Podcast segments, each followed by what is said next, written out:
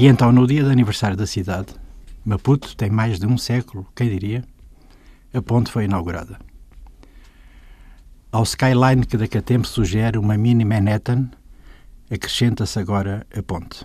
Não, não se parece com a de São Francisco, nem com a enormíssima ligação entre Macau e Hong Kong, um recorde. A não ser que, em termos relativos, a Ponta Catembe é uma das mais caras do mundo. Vai desenvolver tudo, é verdade. É preciso dizer que o seu simples anúncio começou logo a desenvolver a propriedade no plaino quase abandonado que foi a terra dos Tembe, no imobiliário e no I, etc. O repórter visionário regressou uma vez de Istambul, a antiga Constantinopla, e com o estreito do Bósforo na alma afogueada foi à Ponte Cais, olhou a Bahia e viu no outro lado, onde há um perfil de casas baixas e o verde e uns silos ao longe, uma moderna cidade antiga, como a capital do Império Otomano, sem a Basílica de Santa Sofia, é certo, mas vertical no high-tech, envidraçado, para refletir o sol da prosperidade. Segundo um responsável governamental, a ponte, não a do poeta norte-americano Art Crane, justificava-se por todos os motivos, sendo um dos mais dolorosos o que apontou como exemplo de critério económico. Argumentou assim e a crónica entremeia com pauta citacional contextualizante.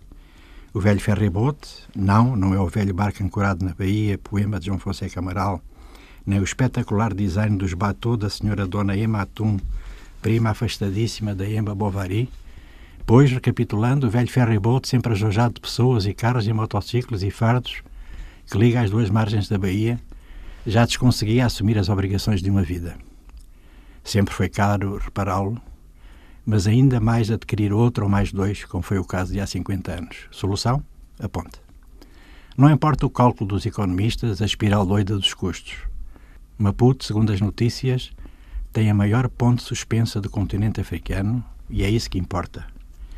Depois há a estrada alcatroada até à Ponta do Ouro e uma agricultura estilo zonas verdes e casas e condomínios e as pessoas automobilizadas passarão pelos tabuleiros e pagarão a taxa, e os pedestres, não se sabe.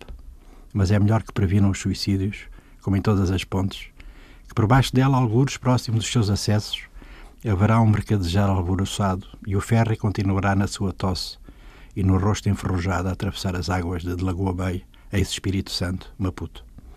A grande circular de Maputo fechou-se e alargou-se. Bem haja. Passam as procissões de carros velozes, correm os chapas periclitantes e nos My Love Cachos de gente deve sonhar com outras pontes, ou como se diz, sonhar com os elevadores sociais que não se vislumbram, o metro de superfície que a ninguém ocorreu, pelo menos desde a manhã até à capital.